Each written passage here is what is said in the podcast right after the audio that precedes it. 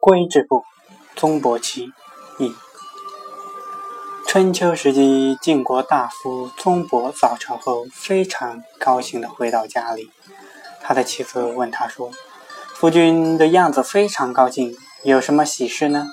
宗伯说：“今天我在朝上奏事，大夫们都夸我和杨楚父一样有智慧。”妻子说。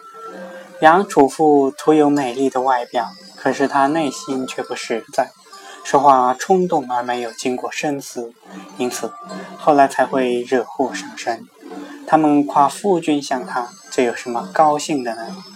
宗伯说：“我请了那些大夫到家中饮酒，你听我和他们的议论，就会知晓了。”妻子说：“好。”之后，妻子说：“其他大夫都不能比。”上夫君你，但是百姓不满长官已经很久了，我怕夫君会因此遭受殃及。为什么不招募侍卫保护周黎的安全呢？于是找到毕阳。后来朱大夫想要陷害宗伯，周黎于是在卫士毕阳的护卫下逃往楚国避难。